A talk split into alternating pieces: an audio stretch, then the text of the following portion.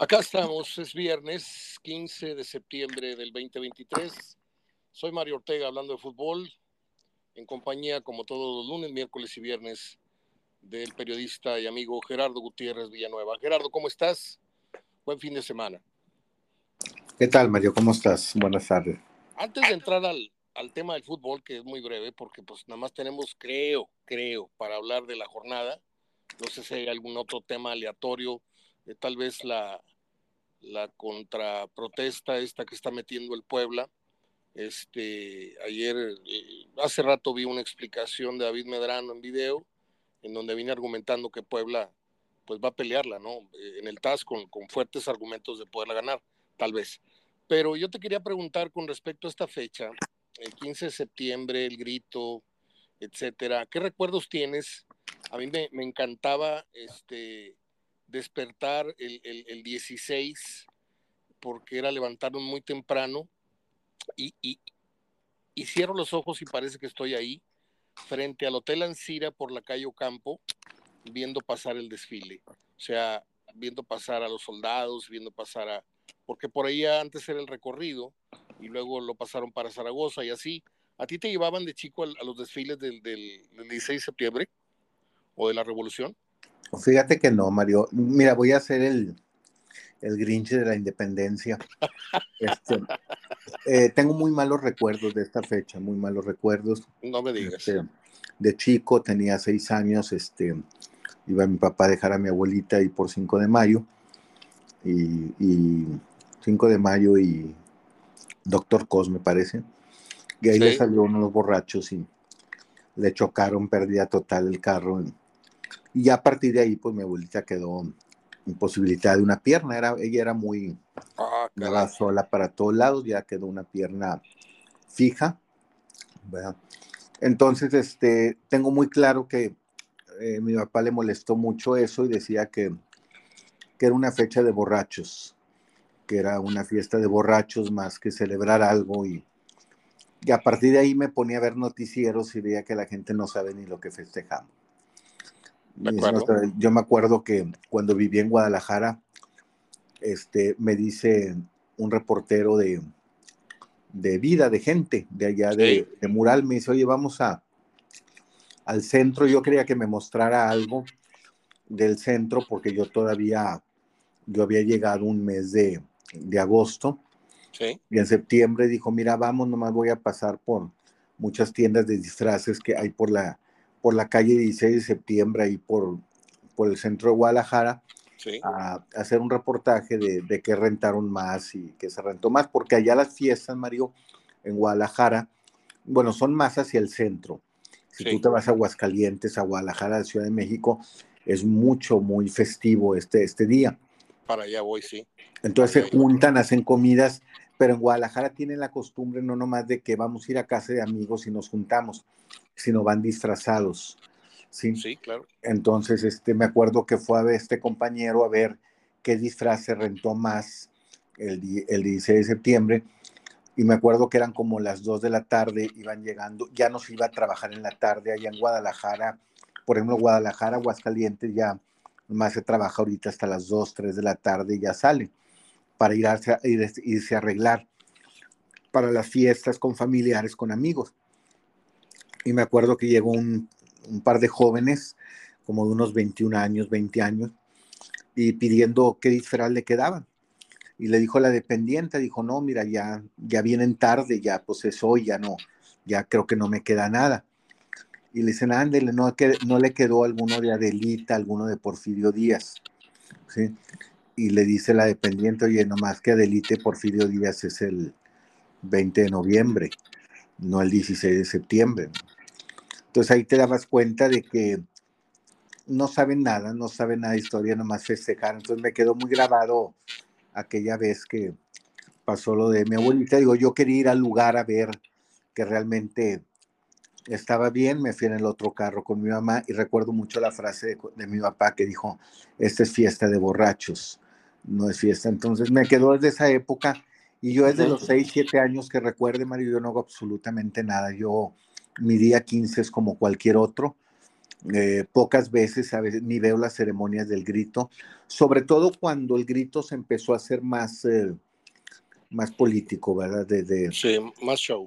Que ya se gritaban ellos mismos como políticos y ya le gritaban últimamente, le han gritado a, mueran los conservadores y mueran eh, y viva las 4T y cosas así, ¿verdad? Entonces ya yo, la verdad no festejo este día, no, eh, al contrario veo los noticieros de mediodía y me da risa cuando les preguntan en la calle, en la calle Morelos, acá en Monterrey, a ver, dame tres personajes de la independencia y no saben ni mencionar dos. Entonces, este, sí, entonces, este, yo creo que es, eh, a mí me, sin embargo, me gusta que hay mucha gente que se ha pronunciado que no le gusta este día, que caiga en este día, porque dicen que es más bonito levantarse mañana a las 4 o 5 de la tarde y saber que no trabajaron, sí saber que se perdieron el día de atrás. Y mañana no, pues mañana es sábado y creo que la siguiente fecha también va a caer muy bien porque es el sábado y cae el domingo. Entonces, me gusta mucho cuando cae el viernes en la noche, sábado en la noche, este, para ver si realmente la gente es tan patriota como, como se dice, ¿verdad? O es simplemente el hecho de, de no ir a trabajar o hacer puente, ¿verdad? Pues sí, este, me mataste el comentario, yo tengo muy bonitos recuerdos. Mi papá me llevaba a los desfiles, ya luego crecieron, nacieron mis hermanos 11 y 14 años, 15 años después, y, a ellos les tocó esa experiencia, este, muy tempranito, en Sanborns, la nieve, eh, eh, el Banana Split, después del desfile, una cosa muy bonita. A mí me tocó este, estar en México entre el 2008 y 2015 más o menos. Y eh, vivía con mi pareja allá y, vivíamos en, una casa de dos pisos. Entonces yo al despertar siempre me paraba y me estiraba los brazos y abría la ventana y tenía un panorama muy amplio y era impresionante, Gerardo. Yo tenía un ejercicio todas las mañanas este, pasé varios, varios 15 de septiembre allá, este, seis o siete. Y, y un ejercicio que tenía era que me ponía a contar las banderas que había en las azoteas o en las antenas de las casas, o, o, lo que tú percibieras como bandera. Entonces se empezaba a aproximar, empezaba el mes de septiembre y veías una, tres, cinco, y ya el, día del grito contabas así, en lo que hacías un, pan, un paneo de tu vista, contabas 200, 300 banderas en cada domicilio. O sea, en cada domicilio en México había un adorno en la puerta, una bandera, eh, eh, no se diga los coches, y, a mí eso me, impactó mucho. No se diga todo el decorado en la Ciudad de México, en Atizapán, donde yo estaba. Este, no digo que aquí no, aquí se ponen lucecitas en dos, tres avenidas, pero, pero como bien dijiste, hacia el centro está muy acendrada esa, esa tradición, está muy, eh, la gente hace de esa noche mexicana eh, los, los, así como las navidades, que, los romeritos y cosas que ni aquí se, estilan, allá la noche mexicana se usa con, platillos típicos, la gente se viste de Adelita, la gente se, compra sus bigotes, sus sombreros, y, yo no le entré al, juego, ¿no? O sea, yo no, no, no, no sé lo que es disfrazarme. A dos o tres fiestas de Halloween me disfracé cuando era chavo, nada más pero me sorprendió mucho cómo somos en un mismo país, cómo somos tan diferentes en tradiciones, ¿no? Y lo que dices, este, pues hoy te agarras a cualquier muchacho promedio y le haces un examen de historia así básico y, de 10 preguntas de independencia no te contesta, no te contesta cuatro, ¿eh? Y, te revuelven conceptos, como lo dije ahorita de broma, este, te, te, te revuelven revolución con independencia, etcétera, etcétera. Pero bueno, este, y aparte es una noche muy peligrosa hoy porque anda mucho, ahora sí te la voy a comprar, el domingo en la mañana no, o el sábado en la mañana no, pero en la noche del 15 es, es peligrosa como la noche del fin de año porque anda mucha gente tomada al volante, ¿estás de acuerdo? Sí, totalmente, sí, totalmente. Muy bien, Gerardo.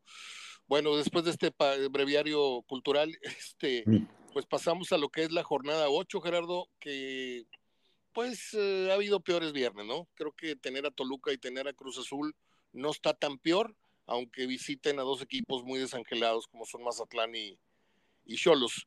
¿Cómo ves la, jornada y cómo ves este arranque de hoy viernes? Pues habrá que ver cómo, qué equipos, sobre todo ver hay ciertos equipos que hay que ver como San Luis, que la fecha FIFA suele jugarle rudo, ¿verdad? Que generalmente a los equipos que van embalados, la fecha FIFA es la que perjudica más. Y los que van muy mal, a veces la fecha FIFA les ayuda para, para retomar el camino, ¿verdad?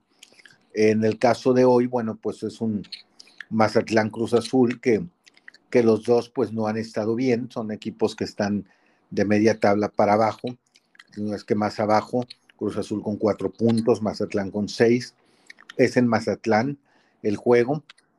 Sin embargo, Cruz Azul eh, habrá que en, el, en este proceso de trabajo de Joaquín Moreno eh, poner unos tres puntitos de interrogación en el clásico. O sea, jugó muy bien con Monterrey, fue otra actitud. Creo que con, con América no lo podemos juzgar, volvió a las andadas porque le expulsan muy temprano a Carlos Rodríguez y aún así Cruz Azul no se vio tan mal. Entonces, este, pues habrá que ver si Cruz Azul sigue con esa eh, actitud y dinámica en, el, ahora con Joaquín Moreno. Mazatlán no, Mazatlán eh, va mal y yo ahí voy más a, a que gana Cruz Azul hoy. ¿eh? Yo creo que sí, voy empate o Cruz Azul, voy con Cruz Azul. Oye, estaba viendo, tenía ya rato, semanas, te soy bien sincero, este, de hecho, la televisión la aprendí únicamente para ver el abierto de Estados Unidos, pero tiene como cuatro semanas, seis semanas que no, no, no la aprendo, no, no, no me nace ni, ni ver el, chicharrón del mediodía de este fútbol, este, y, y, pues dejé de ver televisión, así simplemente.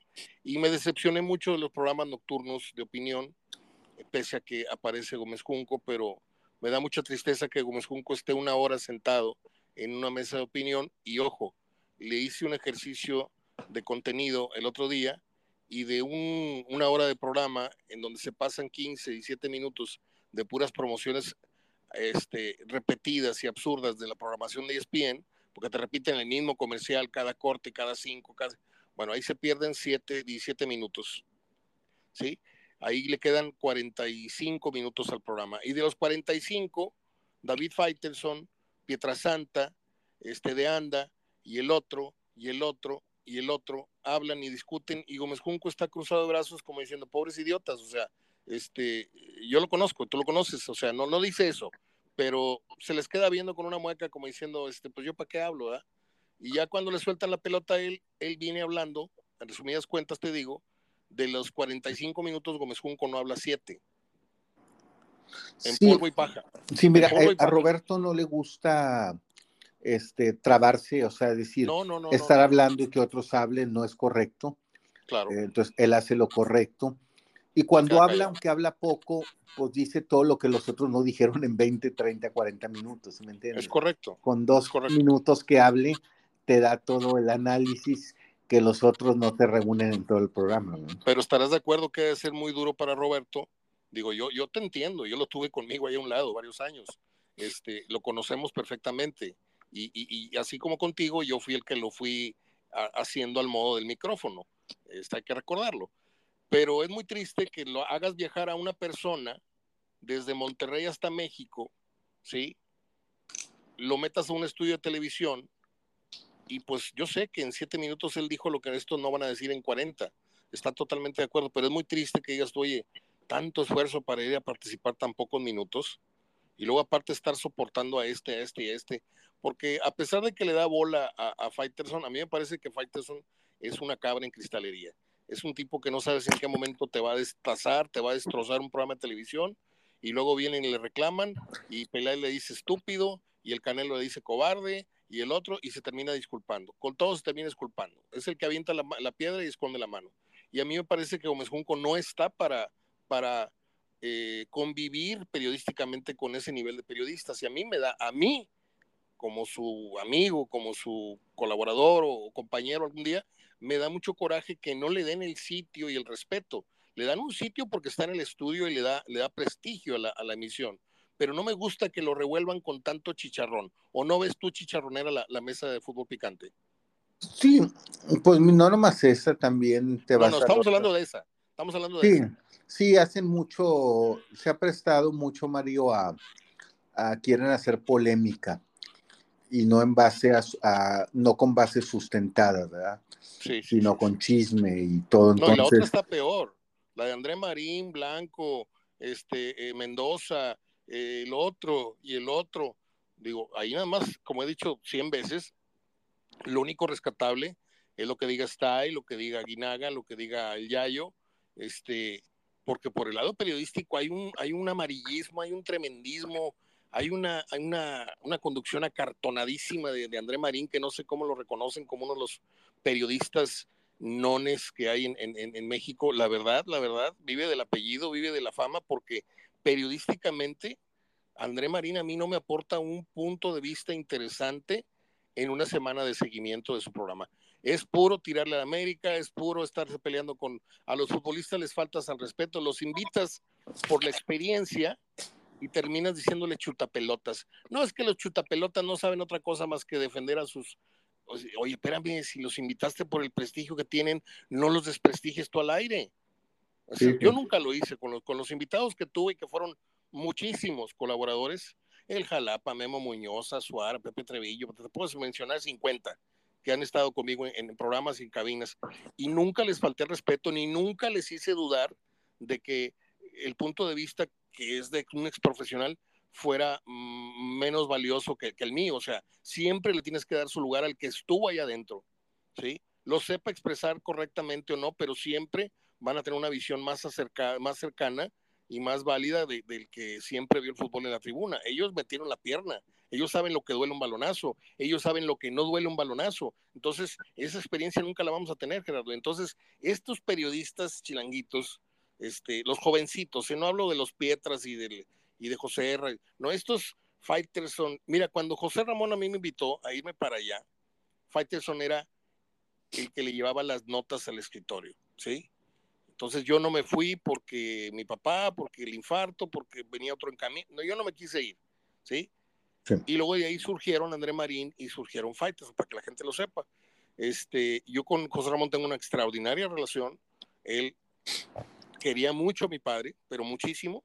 De hecho, el día que presentó su libro aquí en Cintermex, me dedicó unas líneas y le dedicó unas líneas a mi papá en el, en el mismo libro. Entonces, este, mi respeto es para él. Pero todo lo que ha sido la mesa, ¿tú te acuerdas con quién nació la mesa de fútbol picante? ¿Quién dio origen a esa mesa? No, no, mal. Carlos Hermosillo y Heriberto Murrieta fueron los que inauguraron ese programa. Sí, Heriberto Murrieta, que es otro que no, no lo soporto hablando de fútbol. Él le tira mucho a la gente que habla de toros sin conocimiento. Ah, pero él sí se puede meter, porque él escoge nada más los partidos del Atlante. Es, es de lo más desagradable, Gerardo, estar oyendo todo un programa, porque es, un fútbol bastante pobre, y estar oyendo a, Murrieta hablando todos los programas en los que aparece comentando un programa de eh, un partido del Atlante, siempre está hablando de la historia del Atlante, y que el esto, y que el Calaca, y que el Bonavena, y dices tú, bueno, que ya, ya le hice un repasado. Y luego vuelves a ponerlo por, por accidente, porque vi eh, este, el partido del Atlante hace dos días, dos noches, y otra vez vuelve a hablar del Atlante del, campeón y que no sé quién y que no sé cuánto. Y dices tú, oye, ¿y por qué no narras otros partidos o por qué no comentas? Bueno, él escoge estar nada más en los partidos de su equipo. Y el otro, este, en los partidos, o sea, se han convertido los, los comentaristas en, en descarados porristas. Yo escojo comentar el partido en donde juega mi equipo favorito. Y eso, eso no ocurría antes, Gerardo. Que yo recuerde, no ocurría antes. Antes, donde te tocara, hablando de la baraja de los comentaristas nacionales, etcétera, pero ahora pues ya están todos identificados. Al Arcón le va al Cruz Azul, el Pietra le va a las Chivas, el, ¿cómo se llama este? Un reportero que cubre la selección le va a la América, y luego en Fox yo le voy a la América, yo le voy al Cruz Azul. Dices tú, oye, ¿no habrá una objetividad por ahí perdida, alguien que no le vaya a algún equipo, o si le va, que lo tenga muy, muy discreto escondido? Yo por eso dejé de ver la televisión y y bueno, quería, quería comentarte eso. Sí, las nuevas generaciones este, ahora pues han encontrado esa, esa forma de entrar al televidente identificándose con un, con un equipo y a partir de ahí pues haciendo la polémica, pero, pero pues cada quien. Mauricio y May. se llamaba Mauricio Imay, perdón. bueno, pues este, concluimos que Cruz Azul es favorito sobre Mazatlán y en el Cholos, cuéntame esta polémica que te, que te adelanté un poquito, ¿crees que la gana el Puebla? ¿Crees que tenga no. la, la, protesta o no? No, no, no, porque está reglamentada, o sea, eh, aquí hay que ver lo injusto, no lo injusto, pero no es injusto cuando está reglamentada. sí, pero sabes, ¿sabes el argumento del Puebla? ¿Ya, ¿Ya lo sabes o no? No sé qué esté argumentando Puebla, pero lo que pasó y por lo que lo castigaron está en el reglamento.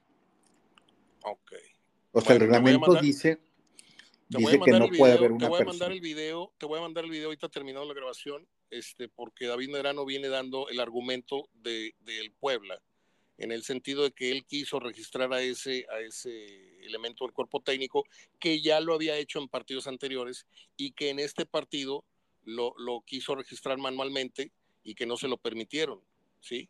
Algo así, pero ya, ya escucharás tú el argumento y ya me dirás si tiene o no tiene o no procede. Pero creo que Puebla tiene, tiene, tiene un punto, tiene un punto en su, en su alegato.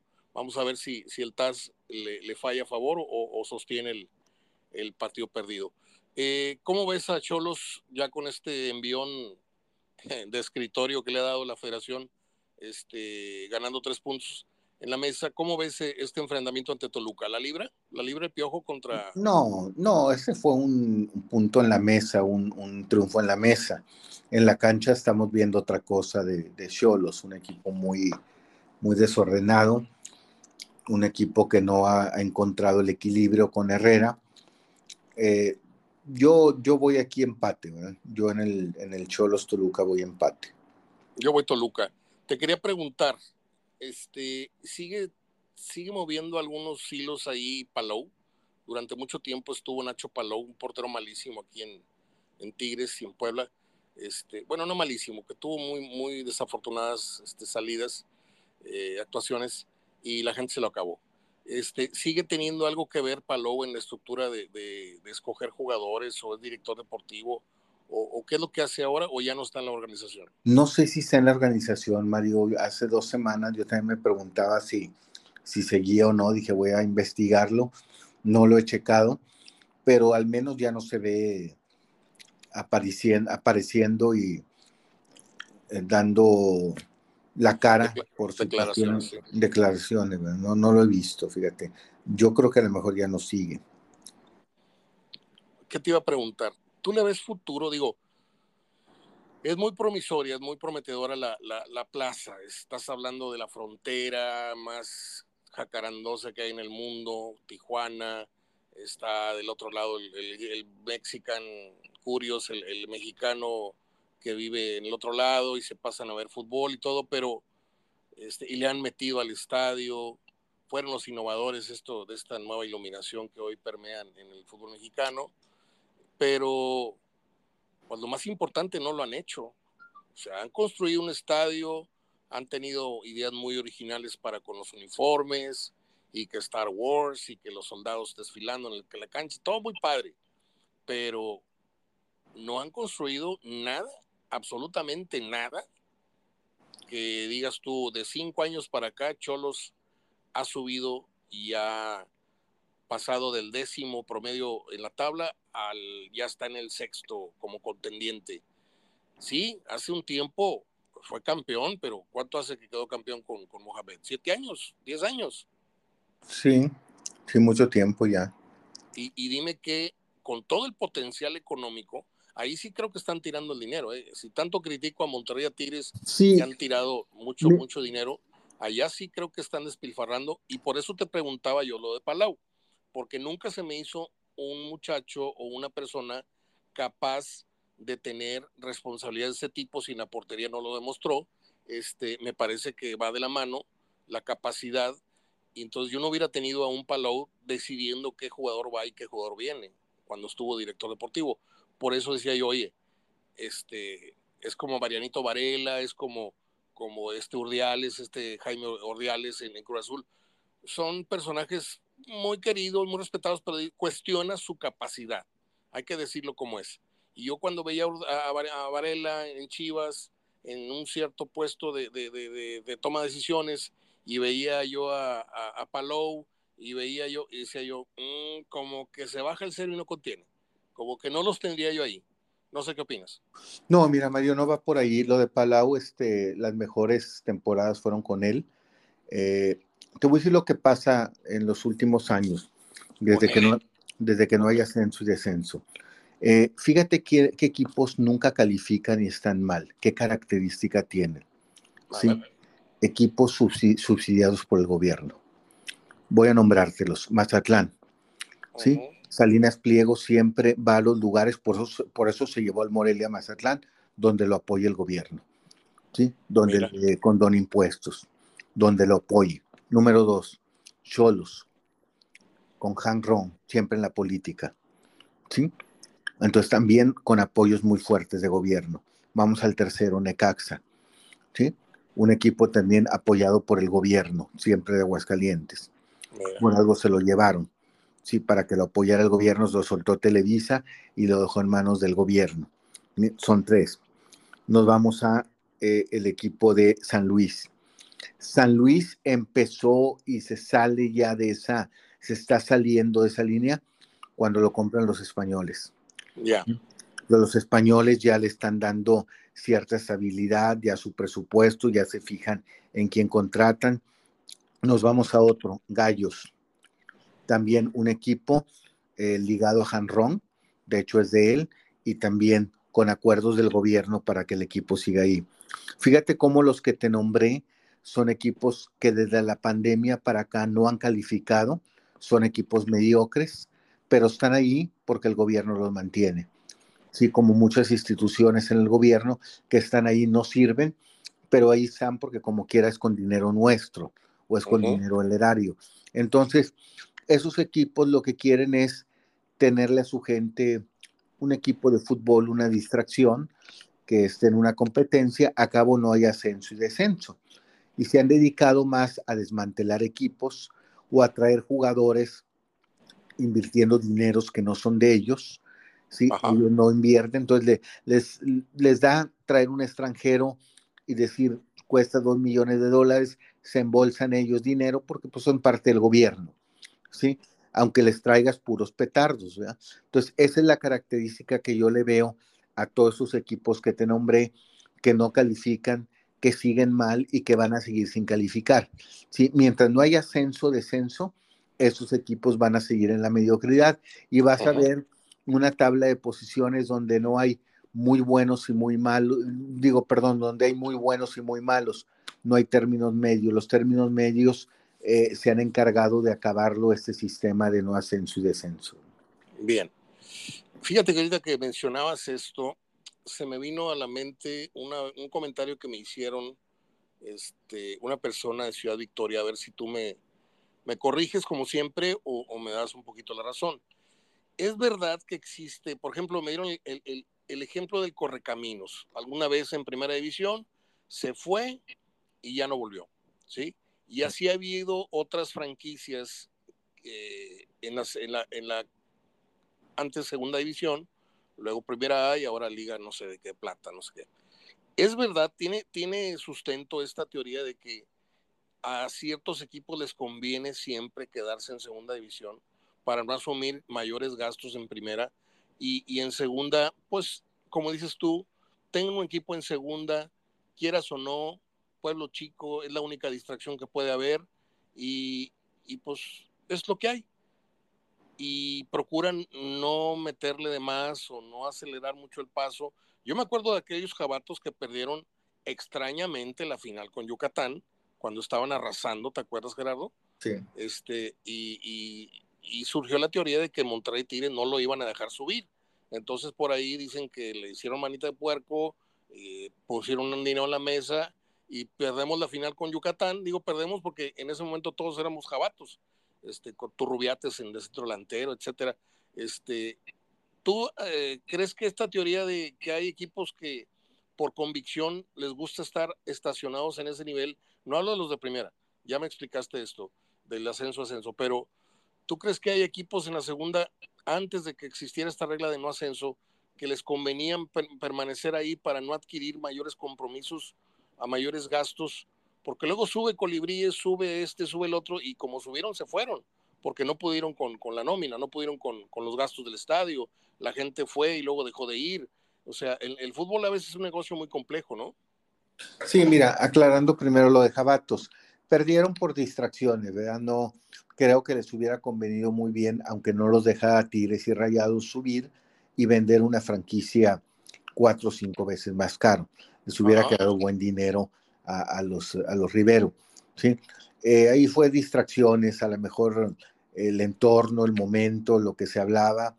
Este, en el caso de los equipos como Correcaminos y otros que, que prefieren estar ahí, sí lo hay, Mario, sí hay equipos que realmente eh, dan fútbol o a su gente por el tamaño de la ciudad, por la capacidad o las condiciones de los hoteles, eh, por la situación de las carreteras, de las líneas aéreas y todo, pues prefieren tener un equipo en competencia regional, por así decirle, que nada más compita por tener fútbol en, liga de ascenso o liga de expansión sin el interés de, ascender, porque es verdad eso, el, ascender te cuesta más, o sea, eh, dicen los directivos, ascender para la gente es muy bonito, pero para los directivos que están viendo a su equipo ascender es un castigo, ¿sí? porque les provoca una mayor inversión. Es cierto que el equipo se valora, ¿sí? por eso algunos deciden venderlo, porque aquí tienes dos caminos, asciendes a otro equipo, o le metes tres, cuatro veces más dinero, o lo vendes y le sacas tres, cuatro veces más dinero. Entonces, por eso hay directivos que optan por vender la franquicia y comprar otra y llevarla otra vez a la misma división de, ascenso porque ahí este, los costos son menores. Termino con el tema de Tijuana para cerrar eh, la idea. Eh, ¿Tú ves a Tijuana como una plaza permanente por el poder económico que tienen detrás, eh, pese a que no tenga resultados deportivos? ¿La ves fija en los próximos 10 años o crees que algún día eh, se cansen por más ratas y por más dinero que hay ahí atrás con los casinos y con el político, este, pues hasta los ricos se cansan de tirar dinero, ¿eh? ¿Y tú crees que algún día se vaya de Tijuana a la plaza? No, Mario, ah, por el momento no, porque es una plaza que jala mucha gente del otro lado. Creo que Tijuana se ha fijado mucho y no ha distraído, no, no ha causado distracción en ese sentido que tiene más gente de aquel lado del, de la frontera que de acá. Viene muchísima gente. Sí, viene, dicen que más o menos cuando ves a la gente en un estadio de fútbol de Tijuana, el 55, 60, 70% es de fuera. Eh, o sea, cruza la frontera para ver el partido. Pues qué interesante, ¿no? Porque sí, por, me, eso imaginar, me quiero imaginar el costo del boleto.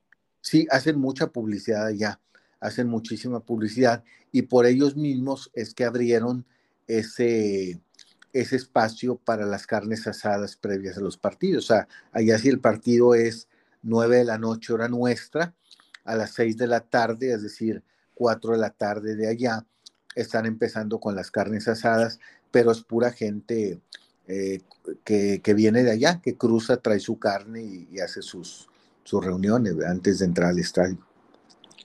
Yo tengo mis, mis asegúnes con esa, con esa tradición que es muy de la NFL y del béisbol gringo. Este, porque la gente, pues ciertamente hace su carnita, pero ¿cuánta cerveza crees que se toman antes de ingresar a un estadio? O sea, ya estás ingresando gente intoxicada con alcohol, eh, más de dos cervezas. Te puedo afirmar que el 70% de los que están afuera no entran con dos cervezas, que son lo que, las que yo me tomo a veces, muy a veces, este, aquí en la casa en una carne asada.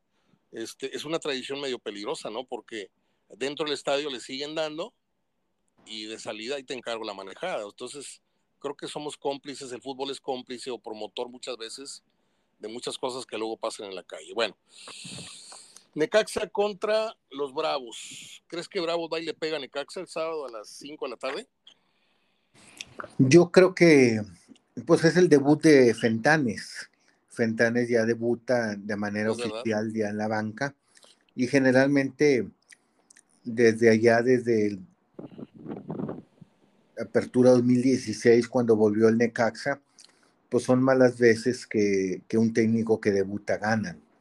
Ha pasado como unas siete veces de trece en los que un técnico del Necaxa que debuta gana. Entonces, yo, yo voy a ir con Necaxa.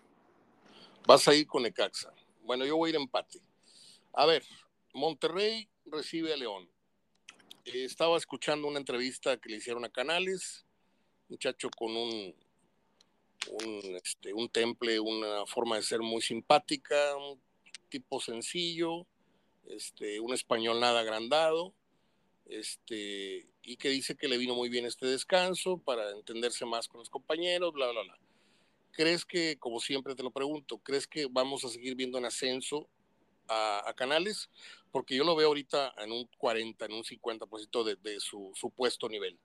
¿Y cómo ves a León en su visita crees que represente la misma amenaza que hace unas semanas al inicio del torneo o, el León de, del Arcamón del torneo pasado que no se parece en este momento, crees que pueda resurgir ante Monterrey?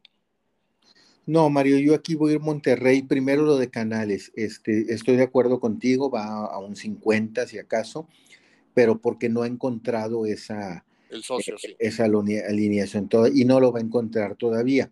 Va a tener que de acuerdo al sistema que juega Ortiz sin Berterame, sin Funes Mori, sin, sin Aguirre, pues ir encontrando la forma de, de que por ahí creo que tiene pensado Ortiz hasta jugar sin un 9 o probar sin un 9, y es otra forma, a lo mejor implica más llegada de los jugadores de medio campo para hacer el gol o para estar en, eh, haciendo gol. Por ejemplo, mañana eh, es muy probable que inicie eh, Ali Ávila, juegue Canales, juegue Cortizo, juegue Maxi Mesa por el otro lado, jueguen Romo, Gobea. Yo creo que en ese sistema, Mario, eh, donde si empieza con, con Ali Ávila, creo que ahí puede estar buscando que finalmente o Ali juegue atrás de Canales o Canales atrás de Ali, estar probando, ¿verdad? Este, mientras no meta el Tecatito. El Tecatito creo que también está contemplado todavía no como titular, como probable suplente, y ahí también ya cambian las cosas en, en el sistema que, que busca Ortiz. No es lo mismo si Tecatito inicia, porque la formación entonces es diferente, a si lo mete de relevo cuando ya tiene que sacrificar a la mejor a Maximeza o bajarlo para meter ahí al Tecatito, ya son más movimientos. De León no lo veo repuntando, Mario. Parece ser que trae problemas el León internos. Eh, ¿Ah, sí? Sí, creo que ya el discurso de Largamón ya los tiene un poquito fastidiados. Este, y creo que hay, un, hay problemas eh, internos, hay problemas de grupo internos ahí. Los que no juegan, los que van llegando y juegan, este, desde la llegada del diente, también el sentido de que llegó y llegó jugando y, y el que estaba esperando en la banca, que era del grupo que ya tenía desde la temporada pasada, pues no lo ven bien. Eh, lleva una, derrota y dos empates de manera consecutiva. Eh, yo voy a que, a que gana Monterrey.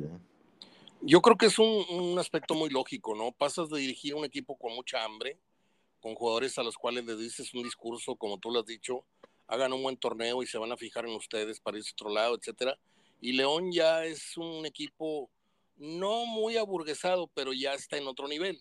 Entonces siento que son condiciones mentales de cada futbolista diferentes a las de un pueblo, por ejemplo, ¿no? Sí, sí, sí. Además que Larcamón siempre me ha parecido un técnico muy similar en, en carácter, en características a Mohamed. ¿sí? sí. No duran mucho, su discurso dura poco.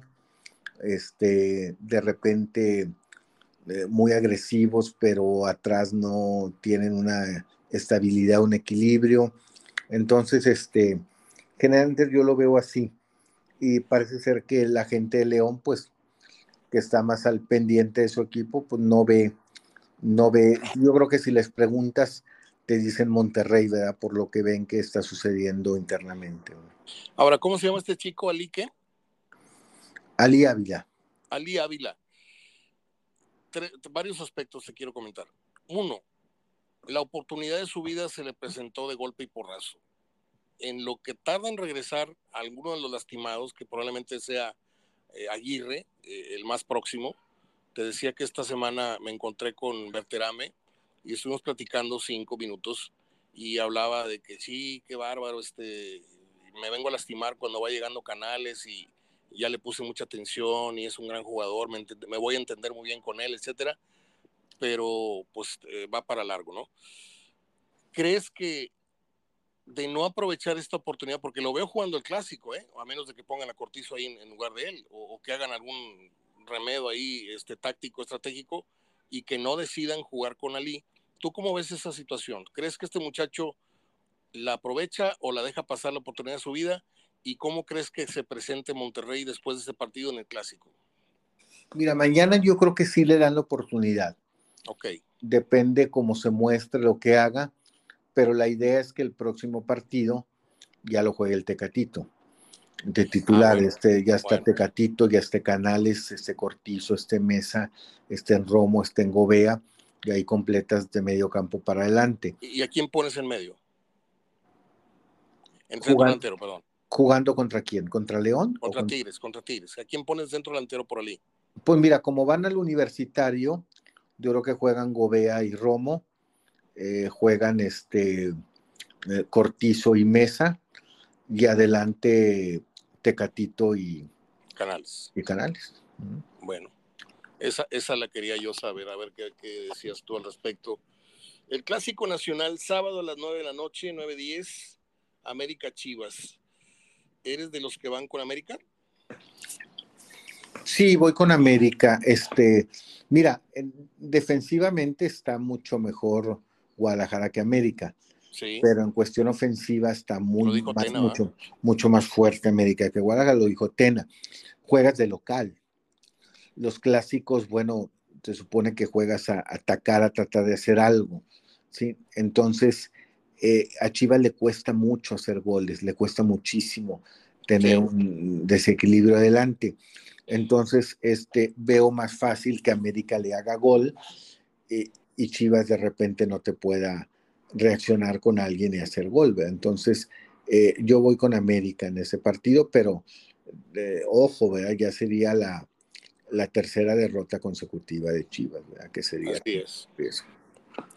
También, como dijiste, el Arcamón, ¿se le está acabando el discurso a, a Paunovic? No, fíjate, ahí lo tiene. Mira, eh, en la diferencia del Arcamón es que ya hay una directiva estable que, establecida que lo contrató. De hecho, son los dueños de León, el grupo Pachuca. Y en el caso de Chivas, hay alguien más arriba que respalda a Paunovic, que, es, eh, que es Hierro, que lo trajo y que se le ha dado toda la libertad de manejo en Chivas. No, no veo un, no veo un riesgo. Sí veo, sí veo un desencanto que pueda provocar, después de lo que hizo Chivas, perder tres juegos seguidos pero tanto así como para peligrar el puesto, no, no lo veo así. Estaba escuchando por ahí y creo que tiene alguna dosis de validez. Eh, fue un garbanzo de Alibra la temporada de, Chivas el torneo pasado, ya sea porque era un técnico que presentó dinámica, ideas nuevas o, diferentes o frescas, y ya Chivas este, encontró eh, o se niveló en su, se estacionó en su nivel eh, real en este torneo, porque el, torneo anterior llegó a la final y nos sorprendió a todos y casi la gana. Y en esta yo dudo mucho que, que vea la final, siquiera que, la gane. No creo que, que, llegue a la final, aunque faltan jornadas y hay que jugarlas, bla, bla, bla. Pero, ¿cuál es la realidad de Chivas? ¿La del torneo pasado o la de este torneo? Mira, Mario, eh, Paunovic tiene que entender la, en idiosincrasia mexicana, la cultura del jugador. La temporada pasada yo creo que lo que llevó a Chivas fue la inercia. Llega alguien nuevo, como cualquiera que desconoce el fútbol, que tiene la oportunidad de que como desconoce tu fútbol, tú puedes ser elegido. Y además era una temporada que él dijo muy claro, independientemente de que llegaron a la final, dijo, Quería ver una temporada de observación. Ya observó a todos, todos se mostraron, todos dieron, todos fueron muy competitivos, llegaron hasta donde llegaron. Viene esta temporada y como pasa a todos, no a Paunovic, los mexicanos se relajan y entra un aspecto de relajación. me hubiera gustado que vieras el lunes salir del entrenamiento a, a este muchachito Padilla. Sí. En un carro, pues creían que el que iba saliendo era, era Messi, sí, de que había ido a visitar a, las Chivas. Hubiera visto el carro en el que salió, sí. Un carro que te cuesta, sí, un carro que te cuesta arriba de los 800 mil, 900 mil pesos. Padilla, en su primer contrato que firma con Chivas. ¿sí? Entonces ahí empiezan los jugadores a marearse, Mario, ahí empiezan los jugadores a subirse un ladrillo. Entonces, ese es el trabajo de Paunovic. Yo creo que eso es lo que le está pasando ahorita, que ya muchos se relajaron. ¿Sí? y, del Pocho Guzmán, del Pocho Guzmán no hemos hablado. ¿Existe conflicto con él o por qué una contratación tan importante no está figurando en la alineación? Eh. ¿Hay, hay, algún problema con, con Paunovic? Porque el muchacho también a veces no le sube el agua al tinaco. ¿eh? Así es, a eso es lo que iba, eso es lo que iba como la Chofis, ¿verdad? Yo lo veo un caso similar de la Chofis, ¿verdad? Es un jugador que es de humores, una temporada puede ser el que toma la estafeta y el líder el que mueve el equipo, y el otro puede ser el peor jugador del equipo. O sea, no ha, no ha, eh, son características muy similares, eh, la Chofis, este muchacho Guzmán, eh, este muchacho, ¿te acuerdas del Gulit Peña? Claro. Este, este eh, Fulgencio, jugadores, eh, ¿te acuerdas? No metes, no metes en esa, en esa, en esa ánfora, no metes a Alexis Vega. Yo diría que sí, ya lo empezaría a meter como aquel jugador que tuvo también muchos equipos, si me recuerdo ya se retiró Monterrey, Chivas, que se peleó con Bucetil, que se peleaba con todos los técnicos. Ah, Reina. Reina. ¿sí? Son jugadores, Mario, que tuvieron mucho potencial, mucha capacidad. El problema es que ellos no se dieron cuenta que tenían ese potencial y esa capacidad. Y la tiraron a la basura con distracciones, con vicios, vicios etcétera. Y creo que es lo que está pasando a, a este jugador Guzmán. Ahora que hizo una temporada de ensueño con Chivas y tomó la estafeta, y que ahora es un jugador que no sé qué le pasa, no, no está en humor y no sé que, si traiga problemas acompañados extradeportivos, pero el muchacho no está dando. A mí el que nunca, nunca me ha llenado el ojo y lo, lo ponen en, en, lugares es Alexis Vega. Me parece que... Sí, también a mí tampoco. Este, me parece sobrevalorado. Ah, dice que acaba de bajar 5 kilos, ojalá y se noten porque era un tipo este, sumamente ancho, sumamente nalgón este, y para esas gracias ha habido dos cracks con esas características nada más en México, que han sido Mohamed y Cuauhtémoc Blanco, ¿sí? Cuauhtémoc Blanco se retiró cosiendo 38 a cintura, o sea, pero Alexis Vega me decían a mí que lo quería Tigres y se lo peleaba Monterrey, y yo decía, no, no, no, no, no, no, no, por favor que no, o sea, no porque sepa yo mucho de fútbol, sino porque te das cuenta que es un, un jugador voluble, un jugador que está nadando en dólares, este, y que se gasta el dinero, y que se va de parranda a los gallos y que hace fiestas privadas y que dices tú, no quieres un jugador como esos. Sí, un, tipo pizarro también, ya ves que. exacto. Que exacto. No, funcionó. Sí, pero Pizarro, pues por lo menos está ya padrinado con, con Almeida. Entonces vamos con. Tú fuiste con Ecaxa, yo fui empate de Bravos en Aguascalientes. Fuimos con Monterrey, y voy, con América. Vamos con América. El Pumas el domingo a las 12. Pumas San Luis. Durísima prueba para Mohamed, ¿no? Sí, pero también tengo las dudas si esto no, no movió un poquito el ritmo de, del San Luis, de la inercia que ya traía positiva, haciendo bien las cosas, el pararlo de repente.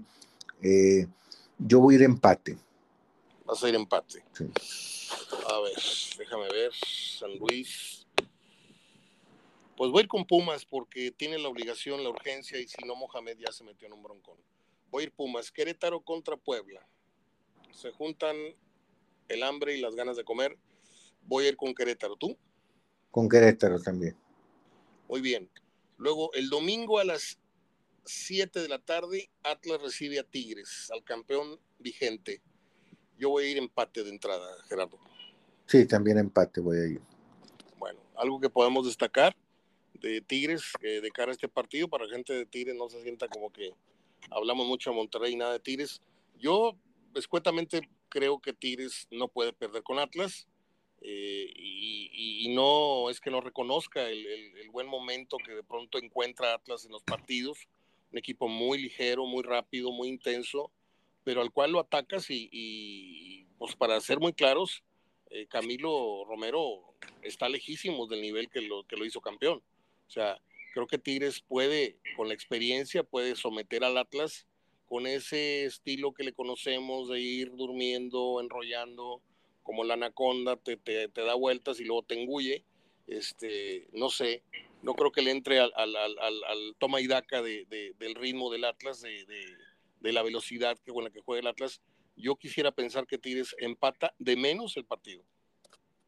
Sí, mira, también hay que ver, eh, aquí se juntan dos cosas para Tigres como para todos los equipos. perdón, como se juntan dos cosas para Tigres como para Monterrey también. A ver es el regreso de una fecha FIFA donde no sabes qué distracción hubo y la previa al clásico. De acuerdo. Entonces, ¿cómo regreses en ritmo? Vienes de dos triunfos, pero te interrumpieron por fecha FIFA y luego también los jugadores están pensando en el clásico. Ese es un factor. A ver, y, juegas ante un equipo muy dinámico, porque se va a enfrentar a uno de los equipos más dinámicos, Siboldi. ¿sí? Entonces, por eso está pensando Siboldi, eh, claramente, digo casi un 100%, en llevar de titular a Marcelo Flores, un jugador que va a ah, llegar. ¿sí? Entonces, eh, yo lo entiendo en parte, Mario. Eh, va a jugar con, con Fulgencio, va a jugar con Flores, porque tiene también a Carioca, Gorriarán. O sea, son descansos velados, disfrazados. No, no, Mario, yo creo que por la dinámica, yo creo que para no hacer correr mucho o cansar mucho a, Guiñac. Descansos. De, de, cara a un clásico. Entonces, yo creo que a Flores lo pone adelante, que Guiñac esté nomás jalando marcas para que entre ya fuera un jugador tan rápido como Flores eh, o en este caso se meta más al centro también a, tirar este Fulgencio. Quiñones, pues ya sabemos que es habilidoso, pero yo creo que eh, en eso está pensando eh. ¿Qué tanto, qué tanto juegan los, los equipos, en este caso Tigres Monterrey? ¿Qué tanto están pensando en el clásico a la hora de estar jugando contra León y contra el Atlas. Es decir, no pensando en cómo es el desarrollo del partido, cómo va a ser el juego, no. ¿Qué tanto se están cuidando en las entradas divididas, en esto, el otro, porque nadie se quiere perder ese juego? ¿Lo tendrán tan presente como uno supone? Sí, y en las tarjetas también, Mario. En ah, las tarjetas, cuidar las tarjetas, que no te expulsen. Eh, de repente, te voy a poner un ejemplo, que un jugador vaya rumbo a la portería con perfil de gol le metes la falta y te gana la tarjeta roja o, lo dejas avanzar y, a ver qué hace el portero para no, no, este, no perderte el clásico. ¿eh? No, sí influye mucho, por eso decimos que generalmente los partidos previos al clásico, alguno de los dos equipos o los dos eh, saca un marcador que no estaba considerado. Aquí en el Atlas Tigres yo creo que es muy viable un empate y en esta decisión de meter a Flores de inicio, eh, Siboldi puede estar mandando varios mensajes. El primero, eh, tener más gente eh, dinámica como la va a tener el Atlas. Eh, segundo, el hecho de integrar al muchacho para que vean todos que, que realmente seguir fomentando la competencia, que no paren pero no sé, Mario, ahí sí tengo dudas porque yo no soy experto en esto. Yo no sé si no esté haciendo bien o esté corriendo un riesgo de más en el aspecto vestidor. ¿Sí? El muchachito de 19 años va llegando, apenas el sábado pasado andaba eh, firmando autógrafo a las niñas ahí en la medicina deportiva y ahora ya lo metes de titular. Yo quisiera pensar, el, factor papá no lo hemos hablado. El papá está demasiado, demasiado, es la sombra del muchacho en algo que, está muy mal visto. Ya, pues es representante, pero aquí la cuestión, finalmente la decisión es de Siboldi utilizarlo yo no sé qué pueda estar pensando Ibáñez, ¿sí? Yo no sé, Bigón todavía, Mario, es un jugador más adaptable y sabe, mira, más noble, sí. sí, más noble y, y, creo que se siente cómodo en sus dos roles. Sí, cuando, cuando empiezo, qué padre, y cuando soy revulsivo, qué padre, porque como quiera el muchacho se brinda. Pero yo no sé qué esté pensando Ibáñez sobre todo. No sé, no sé qué vaya a pensar el que vaya a tener que ser sacrificado en la defensa eh, para que juegue Pizarro con alguien, con, con, Reyes o con Caetano. Este, no sé qué vaya a estar pensando, no sé qué piense Chuy Garza, no sé qué piense Ordóñez, a los muchitos que va empezando Siboldi en el sentido, este llega y ya es titular a los cinco días. Entonces yo no sé qué riesgo, yo no sé si el riesgo ese pueda ser mayor y también el factor presión, Mario, porque acuérdate que al muchacho te lo van a juzgar desde que inicia, si es la gente de Monterrey, de Tigres y de Monterrey, ¿sí? Eh, va llegando el muchacho y ya te le va a querer cargar una responsabilidad. Pregunta. ¿sí?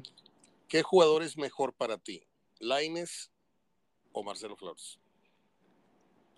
En experiencia y eh, definitivamente Laines. Y en lo, en lo recorrido. Pero Laines no está bien. O sea, Laines está, está, está lejos. Eh, no, no, me refiero, está lesionado. Córdoba está lesionado. ¿sí? Ahora, también quiero pensar, por eso digo, creo que, que si Boldi pensó con más puntos favorables, eh, con más este, eh, mente amplia y, correcta. Eh, lo que te digo del riesgo mayor que esté corriendo, no estoy diciendo la decisión se inclina que no. Te voy a poner otro ejemplo. Ahorita no está Córdoba, ahorita no está Laines, ahorita no está Ociel Herrera, los tres lesionados. Yo creo que está diciendo, esta es la oportunidad para competitivamente ver a Flores. Porque cuando esté Córdoba no va a jugar Flores. Cuando esté Laines no va a jugar Flores. Cuando esté Ociel no va a jugar Flores. Entonces yo creo que en partido competitivo que se juegue algo, está diciendo Siboldi, esta es mi oportunidad. Y más de eso, clásico. eso, es algo consensuado con el grupo o es una decisión unilateral? O sea, ¿tú crees que esto en, corto lo platique con, con, Pizarro, lo platique con Guiñac, para que ellos traten de, suavizar al resto del vestidor, o es algo imperativo de, de, de? Esto es lo que yo pienso, les guste o no, lo voy a poner. O lo trata de filtrar por medio de los líderes para que así lo platiquen mientras se visten, se desvisten en el vestidor, este, comen, desayunan. Por ahí se platican temas. Entonces, este, ¿cómo crees que lo maneja Siboldi? Yo creo que sí debe haber sido platicado con los líderes porque estás, estás pensando iniciar a Flores con muchos razonamientos muy lógicos, pero corriendo un riesgo que puede ser mayor que, la suma de todos los razonamientos lógicos. Entonces yo creo que para, eh, para bajar un poquito el riesgo, yo creo que sí, de vestidor, yo creo que sí debió haber estado comentado, platicado, y si no con los líderes, con todo el grupo. Muy bien. Terminamos, Gerardo. Eh, hay un partido el lunes, creo. ¿Pachuca qué? Pachuca contra Santos. Voy Pachuca. No, es cierto. Voy, voy empate. Sí, también voy empate, yo también. Muy bien, Gerardo. Se nos vino el tiempo encima. Me queda un minuto a lo mucho. Estamos en 58 minutos con 45 segundos. Y la grabación se, se suspende a los 60 minutos. Eh, pues nada, ya dimos nuestros puntos de vista, nos ampliamos en, algunos otros. Eh, esperamos, como siempre, una buena jornada de fin de semana y estamos platicando el próximo lunes, ¿no?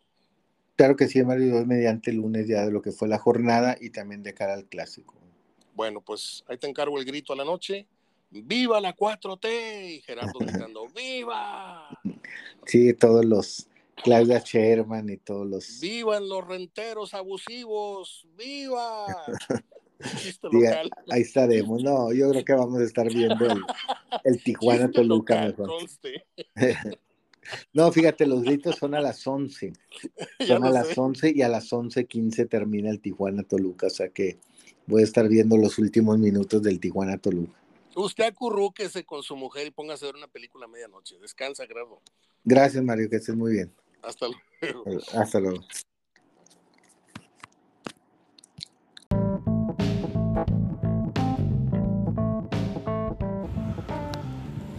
Muy bien, estamos cerrando el programa con las acostumbradas efemérides del día que tienen que ver con el cine, la radio, la televisión. Y aquí les voy con las del día de hoy.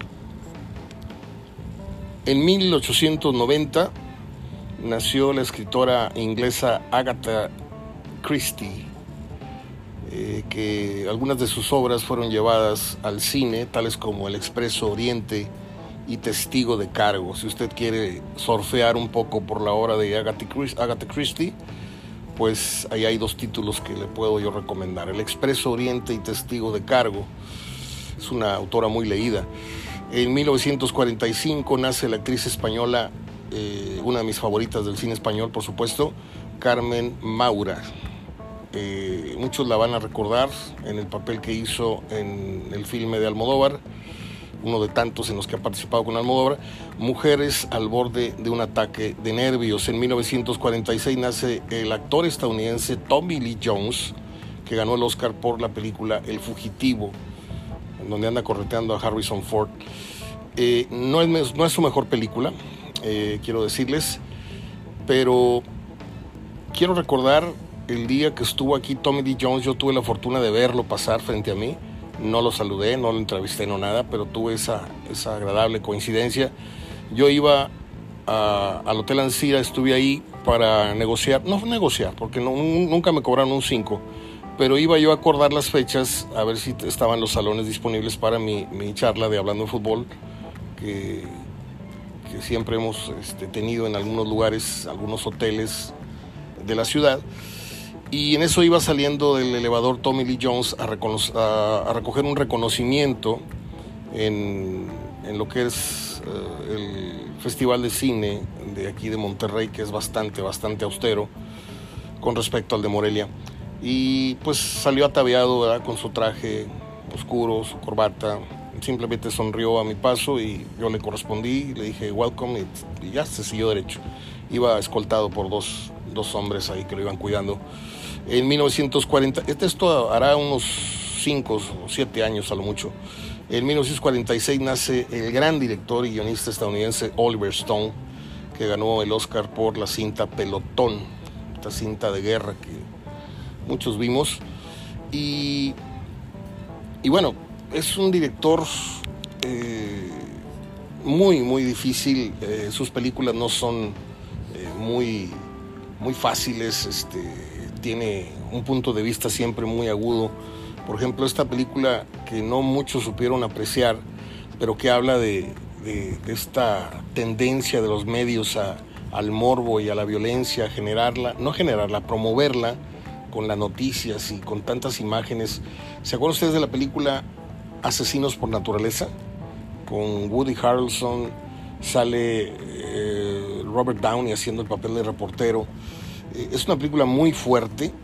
La escena final de, cuando se, revelan los, presos eh, eh, en, la prisión donde están y se hace un desmadre, está muy fuerte.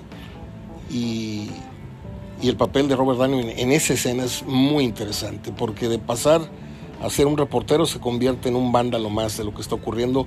Ese es el mensaje, la violencia contagia, contagia violencia. Bueno, entre otros mensajes. Dirigió a Tom Cruise en, considero yo, una de las tres mejores películas, histriónicamente hablando, porque tiene otras muy divertidas, muy palomeras, muy lo que usted me diga y mande, pero en materia de actuación creo que ofrece una de sus mejores, dirigido por Oliver Stone precisamente, en la llamada Nacido el 4 de julio, es una película de finales de los 80, es de 1989. También dirigió a Charlie Sheen y a Michael Douglas en una muy, muy interesante película que se llamó Wall Street, que habla de los problemas financieros de los gargantones.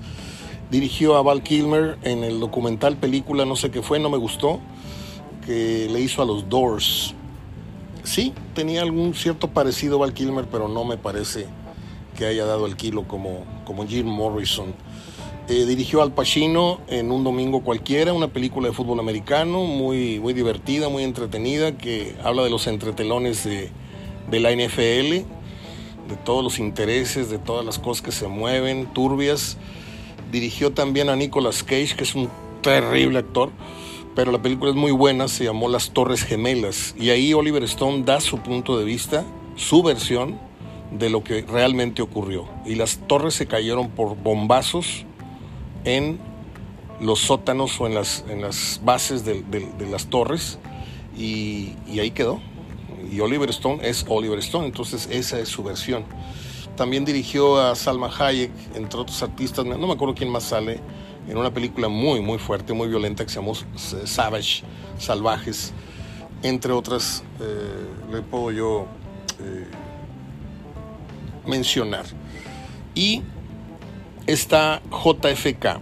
Yo la compré en Videocentro, uh, no sé si en Videocentro o Blockbuster, y la compré porque dije, no le entendí cuando la fui a ver al cine así, de plano. No le entendí, había muchos datos, la compré, la vi dos veces en la casa y no le seguí entendiendo.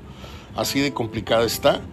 Eh, habla de todas las, eh, todo lo turbio que tuvo que ver con, con, el asesinato de John F. Kennedy, que fue un, verdadero complot. Todo estuvo planeado, todo estuvo, y por parte del gobierno, eh, como se sabe. Entonces ahí dejo lo referente a Oliver Stone que nació un día como hoy en 1946. 1958 nace la actriz estadounidense Wendy Sperber. Ella trabajó en la saga de Volver al Futuro con Michael J. Fox. En 1960 nace el guionista estadounidense Ed Solomon, a quien vimos en la película Hombres de Negro. Eh, en 1973 nace la actriz inglesa Julie Cox, quien formara parte del elenco de la encantadora película Never Ending Story, la historia sin fin, que nos dejó muy gratos recuerdos, ¿no? Aquel perro gigante que volaba, Atreyu. En 1977 nace el actor inglés Tom Hardy. Él estuvo en Mad Max, en la película Mad Max de Mel Gibson, en la versión Mad Max Fury Road, Camino de Furia, algo así. Pues es todo. Es 15 de septiembre, es Noche del Grito. Yo no sé si haya mucho que celebrar, no sé si quede algo de independencia en este país. Estamos realmente secuestrados por españoles, por chinos, por esto. Tienen nuestros mejores hoteles, nuestras mejores playas, tienen, se han apoderado de mil cosas y yo le veo muy poco ya a esta fecha de independencia. Pero bueno, el folclore es ver el grito, aparte es viernes, otros van a tirar otro grito y pues provecho. Es todo de mi parte. Soy Mario Ortega hablando de fútbol y de otras cositas hacia el final. Nos escuchamos el próximo lunes, Dios mediante. Pero en un ratito más estoy como todos los viernes, como todos los sábados, como todos los domingos, comentando y dando a conocer marcadores, los que no están en el televisor, que andan en la calle, etcétera, que están ocupados en trabajo. Usted consulte el, grupo HDF en Facebook y ahí estoy dando cada 15 minutos comentarios y reportes de marcadores. Hoy juega Cholos en casa, juega Mazatlán en casa, van contra Cruz Azul y Cholos va contra Luca. Y pues puede ser que salga algo bueno de esos dos juegos. Yo ahí les voy a estar dando mis puntos de vista. Y estamos terminando de trabajar por ahí de las once y media, 12. Como suele ser todos los años, todas las semanas, cuando hay fútbol de liga. Es todo que viva, no. Que sobreviva México. Abrazo de gol.